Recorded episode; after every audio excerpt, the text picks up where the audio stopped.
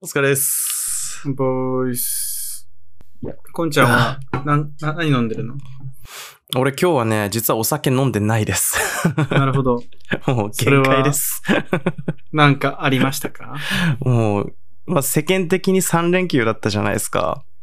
あ、確かにそうでしたね。はいはい。ちょっともう、大遊びすぎてもうお酒はちょっと今日さすがに抜かないとまずかったですね。それは、スーパー二日酔いっていう観点で抜いてるのか、人間として、えっと、健康的、健康で文化的な生活が送れないと思ったから抜いてるのかでどっち？あ、後者ですね。二日酔いはもうね、ないのよ、いっそ。うーん。まず3連休で言うと、土曜日レッスンの仕事してから、まあその仲いい友達と遊びますと。はいはいはい。で、府中にさ、ボートレース場あるんだよね。ああ、府中あるね。うん。そう、府中が地元の友達と遊んでたから、そのボートレースっていうものに初めて連れてってもらいまして、はいはいはい。で、昼、ボートレース夕方くらいまでやって、その後その人の家の、あ？その後その府中近辺で飲んだのか。府中近辺で飲んで、うんうん。で、なんか、面白おばちゃんに誘われるがまま、なんかフィリピンパブで大はしゃぎして、うんうん。で好きね、そのままあんた、そういうパブみたいなとこ。なんかね、俺というかね、その友達が好きね。まあ俺も好きだけど楽しいけど。そううんで、その人の家の方に戻りながらまた一軒散歩しながら飲んで、はいはいはい。で、その人の家の近くのスナックで飲んで、うん。で、そのスナックの横のなんか謎の東南アジア人がやってるずっと店内が紫色の照明のなんかマンションの一室みたいなところのスナックでまた飲んで、うんで、そこからその人の家に行って飲んで寝たのかな ?1 日目は。はいはいはい。で、だから6、5、6、4時ぐらいまで飲んだのかな？で、次の日日曜日は2日酔いで4時くらいまでまあ2人してダウンしてて、で、そこからまたその友達の友達を呼んでまた飲み始めて、で、今度は朝の7時前ぐらいまで飲んで、月曜日お昼ご飯にカレー大盛りとか爆食いして、自転車で帰ってきたみたいな感じで。ちゃんと壊れて、喉めちゃくちゃ痛くなって、ああ、なるほどね。あやっと今治りかけ使い合いとかじゃないけど、ちゃんと体調。体がもう受け付けないってやつね。遊びの代償が。はっていう感じですまあもうね、もうわ若くないですからね、我う々。ん、もうダメです。ちゃんと、ちゃんとそういう生活を送るとダメになるよね。いや、本当にに。してもだいぶあとタタフな方だと思いますよ。そうだね。まだ、まだタフな方かもね。うん、うん、うん。まあ、オープニングトークの尺を使ってまでする話じゃなかったかもだけど。いえいえ、まあでも、東京青春酒場と言ってるくせに初めて多分酒飲んでないんじゃないですか、あなた。いや、本当だよね。初めてだよね。二人のうちどっちかでもお酒飲んでないのは。うんうんなんかさ、対面してるとやっぱり酒飲むけど、こうなるとね、意外と、これも成立しちゃうんだよね。別に飲まなくても、やれてしまう。うん。ただ、でもまあ聞いてみた、上で、どうなるのかね。あれ、あいつあでも酒のおかげでおもろかったんじゃないみたいな。俺最近さ酒減らしてるけど、やっぱラジオの時は飲まないとやってられないと思って。うん。まあ、コンセプト崩れするから、俺も今日は本当にすいませんっていう。だから、飲酒せずすいませんって謝るの初めてだと思うけど、まあまああ。まあ、でもほら、あのね、いろんな形がありますから、ちょっと 模索していきながら。今日に関しては、だからその、はいはいティーンネイジャーリスナーさんと、あの、飲めない方側で、やらせていただくということで、ソフドリーで参加します。っていう感じかな。まあそうねうん。まあまあまあ、そんなね、オープニングトークも長くなっちゃうんで。そうね。バツバツ切ると思うわ。なんか俺ノロノロ作したやつだから。まあ、そんなこんなでお酒を飲んでるガミさんの力を借りて今日はちょっと頑張りたいなと 思うので、ゆるゆる 話していけたらなと思います。まあ、そんなね、あの、力になるかちょっとわかりませんけれども。急にお互い他人行儀。じゃあ、いきますか。いきますか？うん。じゃあ、せーの。東京青春酒場。場。声低いな、俺今。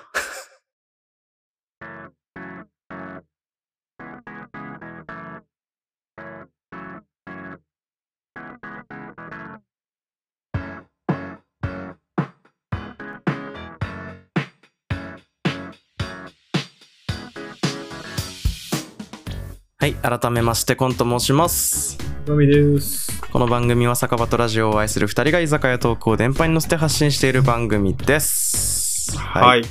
声がガラガラなんで、ちょっと挨拶も汚いですけど、すいませんね。えーえーまあ、まだ出てないですけど、リリモート第3回目？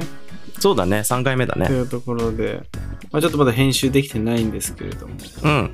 まあ、あの、とりあえずね、継続していこうというところで、うん。あの、早々に第3回目撮っているわけでございますけれども。そうね。今日は冒頭申し上げた通り、はいはい。コンさんが、あんあまり体調よろしくないと。壊れ。うん。壊れです。すいません。まあ、す、すべて、あの、自自己自自得で、えー体調良くないと。耳が痛すぎるって。え、あの、完全に事実でしょ？うん、その通りです。本当にすいませんでした。なので、まあちょっとテーマ、僕の、なんかなんだよ。で、お酒も飲んでないっていうから、別になんか、く、く、砕けたテーマじゃない方がいいかなと思ったりするので。なるほど。うん。さすがのリカバリー力だな。そう。いやいやいやいや。こ、こっから、それを評価して、あの、もしいいかどうかわかんないけど。なるほどね。まだどうまだなるかわ評価しないで。かんないんだ。うん。いや、で、なんか、その、まあ、お仕事の話なんですけど、簡単に言うと。おお珍しいね。で、僕、後輩がいるんですけど、うん。で、そこはなんか同じチームじゃない後輩で、うんうんうん。あの、会社の一つの組織、組織は同じなんだけど、まあうん組織の中にもさ、いくつかチームが分かれていて、うんうんそのチームは違うみたいなうん後輩がいて、その後輩がいるチームの長、長かな？長うんと、その後輩があんま馬が合わないというか、あら。あの、まあ、馬が合わないのか、その、まあ、長が悪いのか、ちょっと、その子の話しか聞かないからわからないんだけど、うん。まあ、話を聞くと、その、先輩が全部横取りをすると。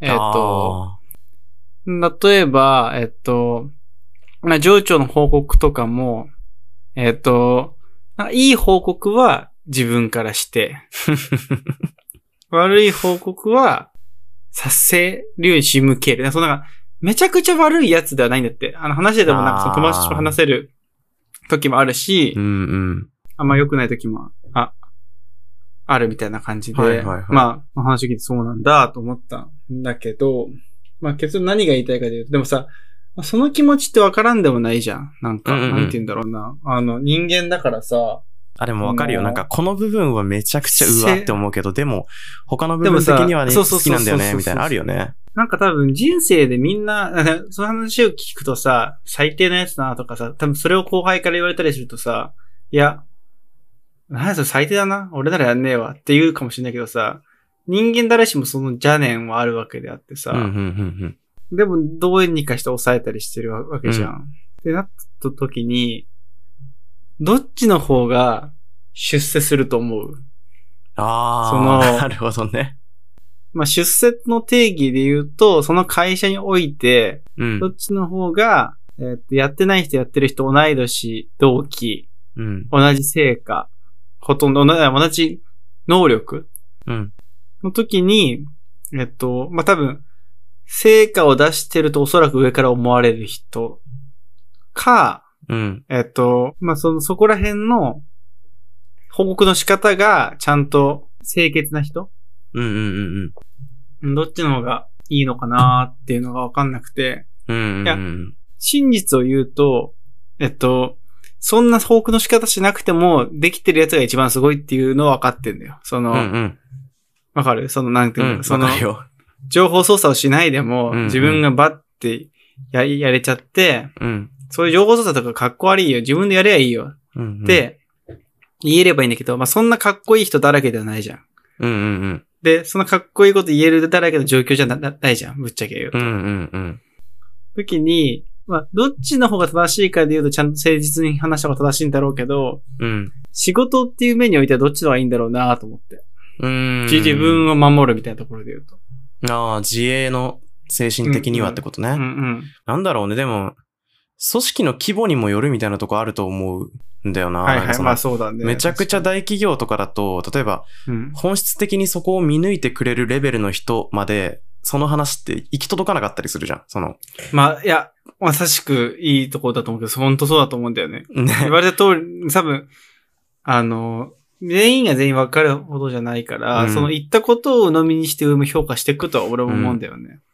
ただ逆にその、ある程度のこれからのスタートアップだったり、まあスタートアップに優秀な人がいるとは限らないが、スタートアップの方がその一番トップ層とか経営層との距離は近い可能性が高いって意味で言うと、なんかそういうところの方が一番トップの目が届きやすい、そういう場所にも、そういう現場レベルのとこまでトップの目が届きやすいって意味で言うと、そういう技は意外と小さな組織では通用しないような気がしてくるというか、まあそうだね。でも、ああいつやってんなが広まっちゃうみたいなのはあるのかなとか。難しいのが、全員が全員そいつのことをなんか、クソだって言うなら分かられると思うんだけど、うん。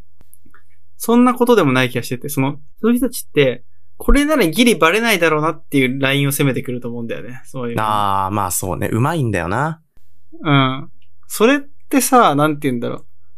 いい言い方をすればいい。世の中で、えっ、と、なん、なんて言うんだ？いえっ、と、い行き渡り上手じゃなくて、なんて言うんだっけ、うん。世渡り上手。世渡り上手だ、うそうだ。んうん。ちょっと、酔っ払ってきたんですけど、はい いや、最近酒飲んないから弱いんだよ、めっちゃ。疲れてるしね。そうそうそう。で、でもその世渡り上手的な論でいくと、うちの父親はまさに世渡りベタだった方で、はいはいはい。そのそこそこ誰もが知るような大企業、名前を知ってるような大企業に行って、うんで、一応うん中、中国語ペラペラっていうスキルって最後までやりきったみたいな父親だ、俺はすごい尊敬してるしかっこいいなと思ってるんだけど、うん。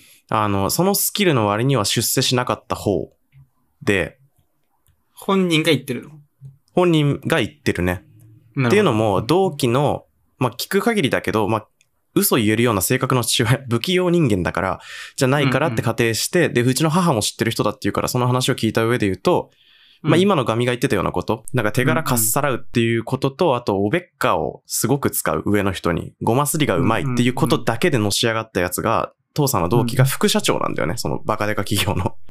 ええはい。で、一緒に中国も駐在したが、その人は中国語微妙に喋れないんだけど、なんか父さんをその場に連れて行って商談はなんとかさせて、で、まとめた、うんうんまさにそうだよね、いい報告とかは全部自分が上に上げる。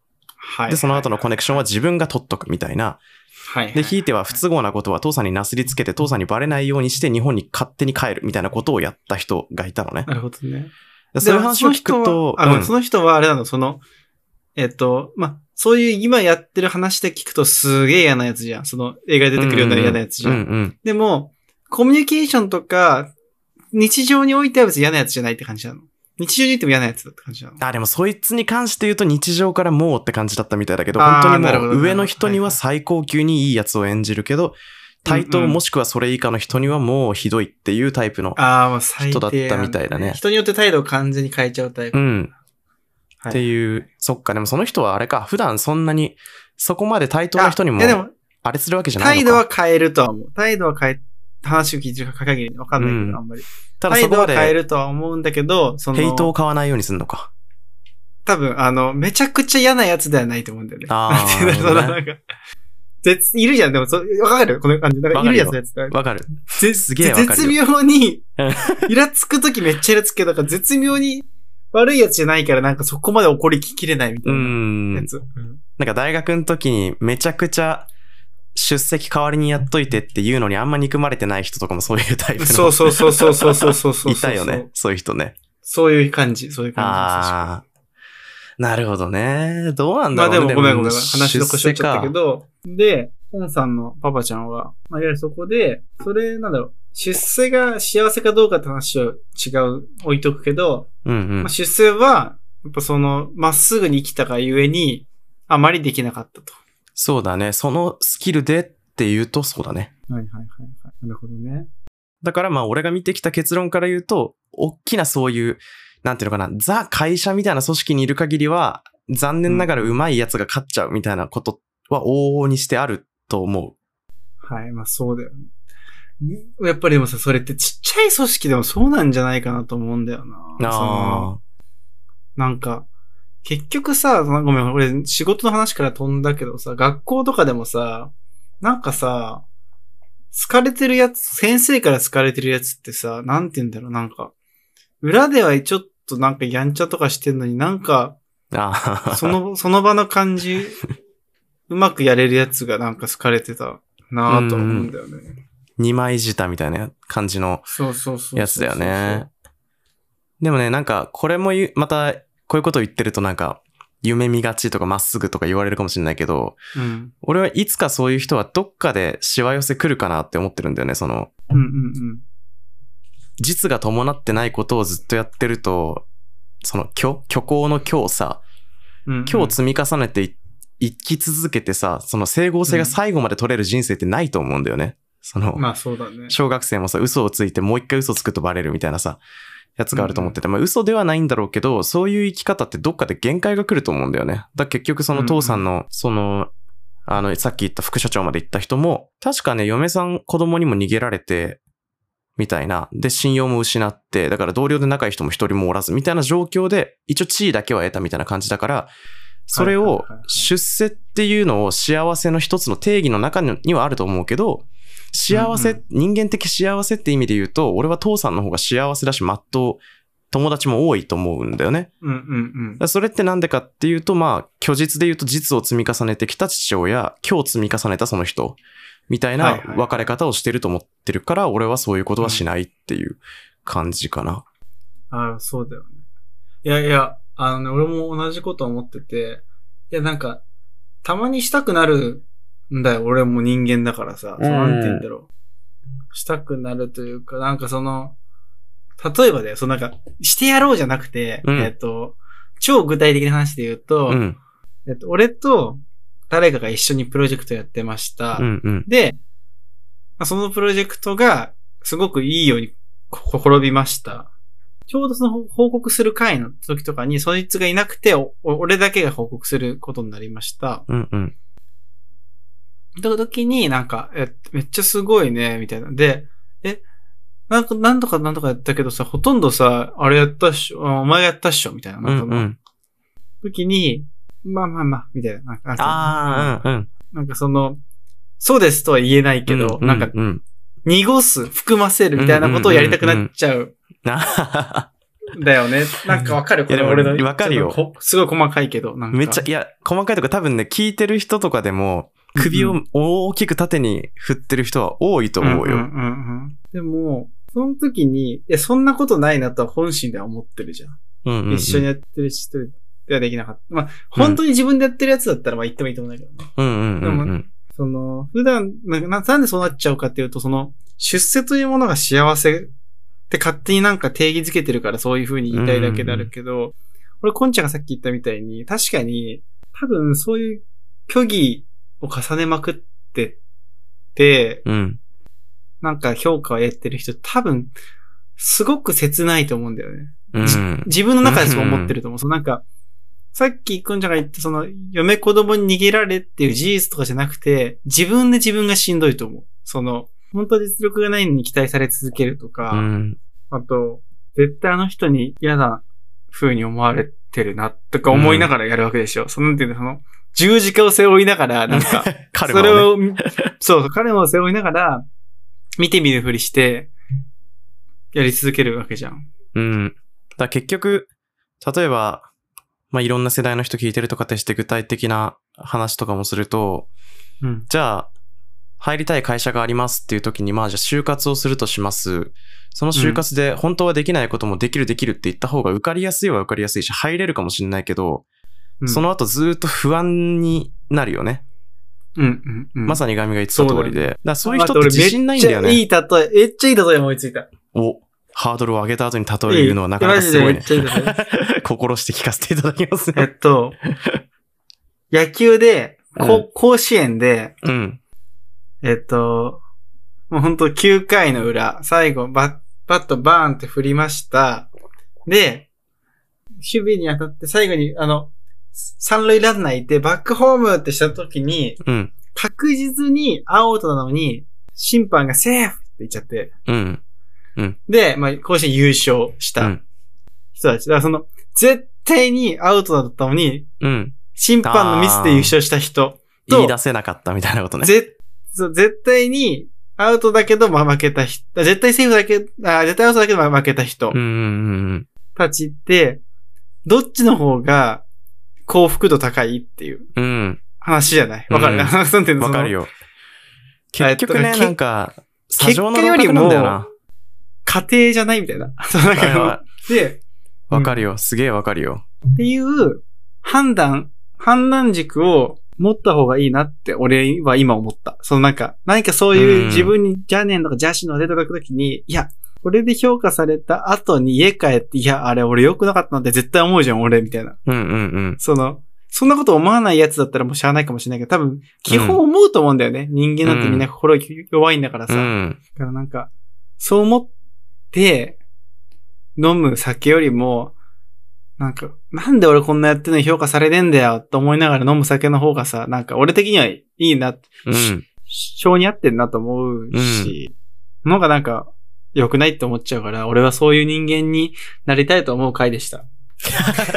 いきなりエンディングみたいな。いやでも本当にそうだと思ってて、さっきの野球の話もそうだけど、なんだろうな、そういう砂の上に築いた城じゃないけど、砂上の楼閣みたいなものはやっぱり時間が経てば経つほどさ、崩れやすくなっていきますよね、みたいなことだと、俺は思っていて、で、それで言うと、例えば、俺もさ、最近仕事で報告会とかやっとこの年になってする機会が、ね、ミーティングとかがやっと出てきてくる、来たんですよね、その会社の仕事の方で。で、、俺がそういう時に気をつけてるというか多分無意識にやってるのは、俺はもう、なんだろうな、結局最後は人に好かれてる人ってどうにでもなるが自分の中の持論であって、うんうんうん。その、例えば全部の職を失っても、人に好かれまくってれば、さ、なんか救う手もたくさんありますよねとか、そんぐらいの話だと思ってて、うん。で例えば報告っていうところを切り取って言うのであれば、俺は例えば誰かと一緒にやったプロジェクトとかの報告は、割と人の名前出しながら話すんだよね。こここの人のおかげでこんなにできて、みたいなことをやってると、あの、他の人が俺がいないところで俺のことを褒めてくれるようになるんだよね。そうだね。そう、だから、あの、後々別のとこで他の人に会ったりしたときに、コン君聞いて、この前のも、あれコン君らしいじゃん、みたいな。あ、うんうんええあ、いやいや、全然、とか言ってるけど、まあ、やったなとは思いつつだけど、それを他で言ってくれるっていうのは、そういう報告の仕方なり人付き合いを気をつけてるからなんじゃないかなと思うんだよね。俺もそういう人の話ってしたくなるじゃん。はいはいはい。人に話したいと思われる人間でいる工夫をしとけば、なんか自分でその、一個一個の評価をなん頑張って勝ち取るよりも、やりやすいんだよね。だなんとなく社内とかでもさ、あの人はやってくれるみたいな雰囲気になったんだよね。まだ入って2ヶ月くらいではあるけど、うんそれって多分そういうコミュニケーションのせいもあった気がするんだよね。俺の実力がそのまま評価されるだけだったら多分、そうはなんない。経験不足だし、そうはなんないんだけど、うん人に好かれるコミュニケーションとかそういうものだけは、今まで培ってきたり気をつけて生きてきた部分ではあったから、なんかそういうところが功を奏していろんなプロジェクト入れてもらったりとかしたんだろうなっていう気持ちではいるから、基本、どんな報告するときも人の名前を多めに出すのと、むちゃくちゃ大げさめに感謝するみたいなことは気をつけてやってる。その方が楽。精神衛生上も。うんうんうん。で、ダメな。報告するときは、あえて自分で、あの、反省ですって、こう、カラッと終わらしちゃった方が、俺は楽なタイプだから。いやー、そんなとこ、ちょっと話飛ぶけど、あなた強いよね。俺、なんか妙にプライドついちゃってるから最近それダメだなと思うんだよね。あうんうんまあまあでもこれはまた話変わるんでまたね。あ。まあね。つ次でもいいんですけど、ちょっと、まあまあまあ、その、なんでこんな仕事の話をしてるかで言うと、なんか、まあまあ、あまり今うまくいってないわけですよ、仕事が。あ珍しいね。そうん。いや、いイケイケガミちゃんじゃないから、その、イケイケガミちゃんの時は、もう、そん、今の話とかまあ、どっちでもよくないみたいな感じなんだけど、うんうんその、別に成果出したらよくないみたいな。う。うん。まあちょっと今、元気ないガミちゃんだから、その、なんて言うんだろう。やっぱ、け、結果最後、その上長とかじゃなくて、うん。あの、もちろん、えっと、仕事の成果とかやりたいこと、うん大前提だけど、なんか、誠実に生きて自己肯定感が上がることが一番いいよな、というか、その、そうね。なんかその、何かにミスしたりしてると、なんかその評価を気にしちゃったりするうん。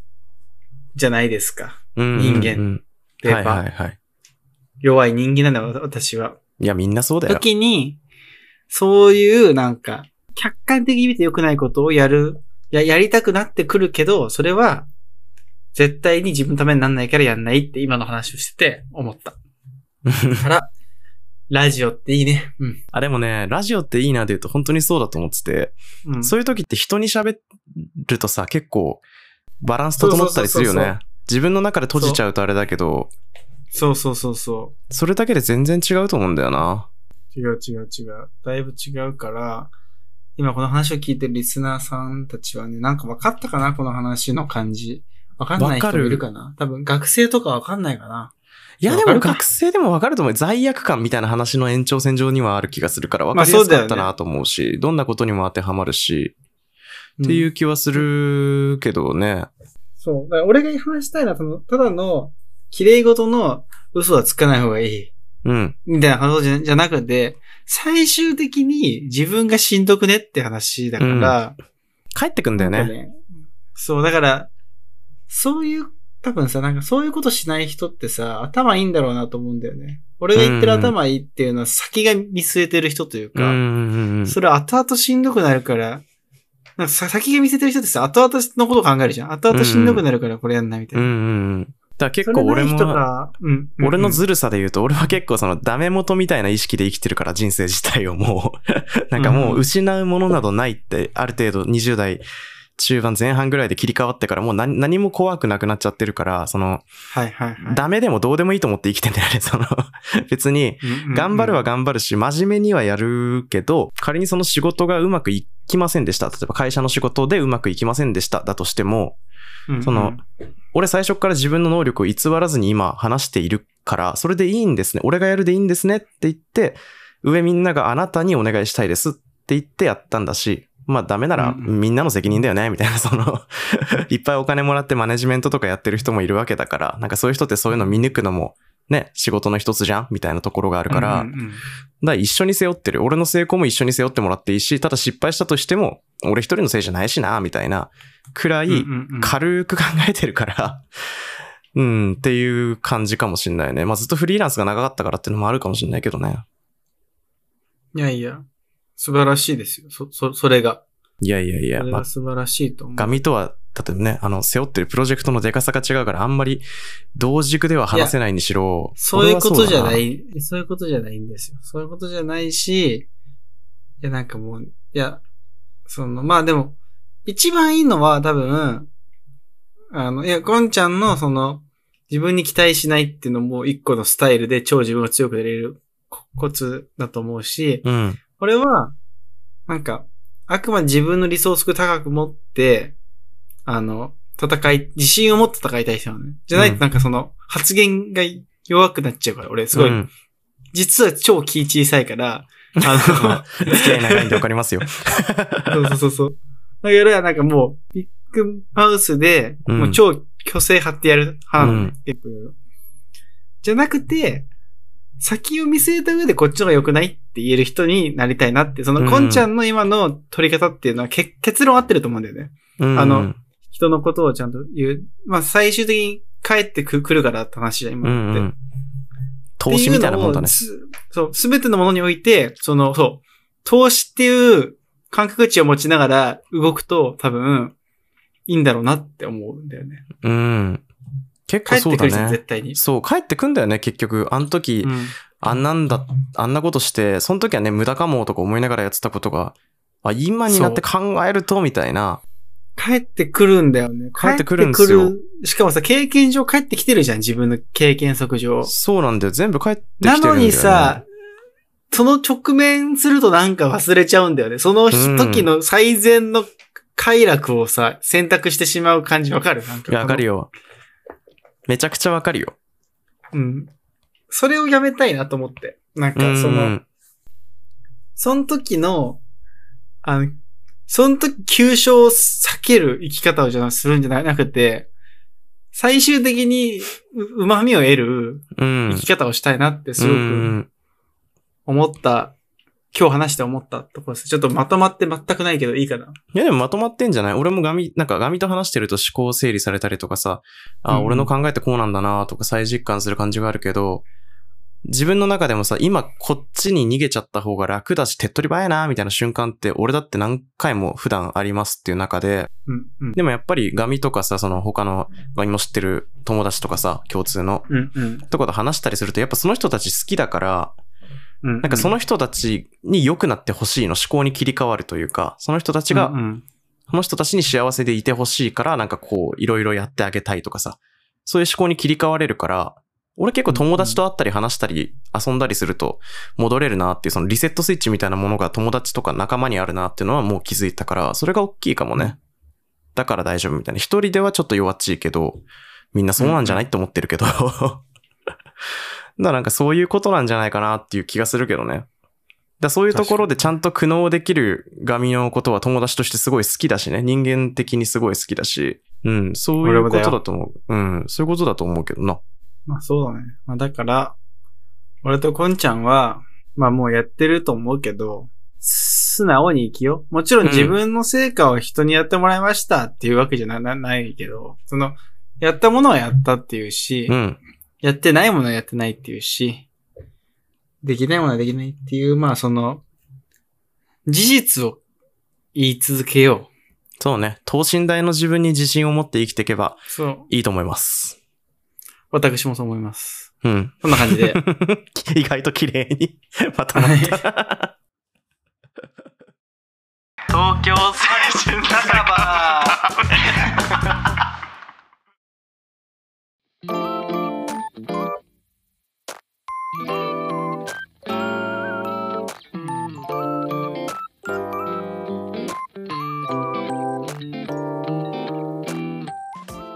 はい、エンディングです。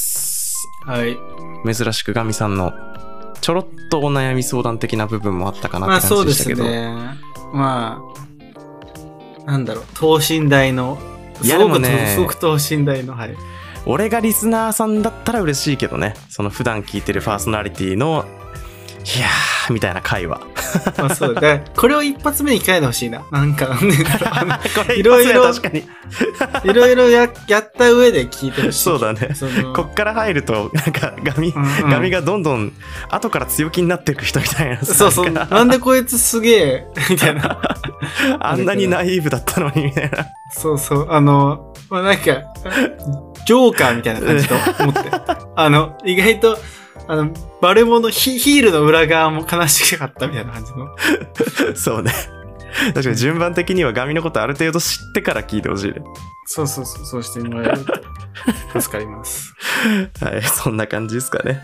はい、そんな感じですかね。はい、この番組では皆さんからの感想をお待ちしております。宛先は概要欄の Google フォームまでお気軽に送っていただければと思います。えー感想のツイートじゃなくてポストか。感想のポストも、えー X、かっこ旧 Twitter の方で受け付け、やりにき受け付けております。ハッシュタグとうさか、ひらがなでとうさかと書いて、えーつぶやいていただけると僕らに届いて番組で取り上げさせていただきますので、ぜひぜひお気軽によろしくお願いいたします。インスタグラムも開設しておりますので、ぜひぜひフォローの方よろしくお願いいたします。はい。では、今回もお疲れ様でした。はい、お疲れ様でした。すっとね。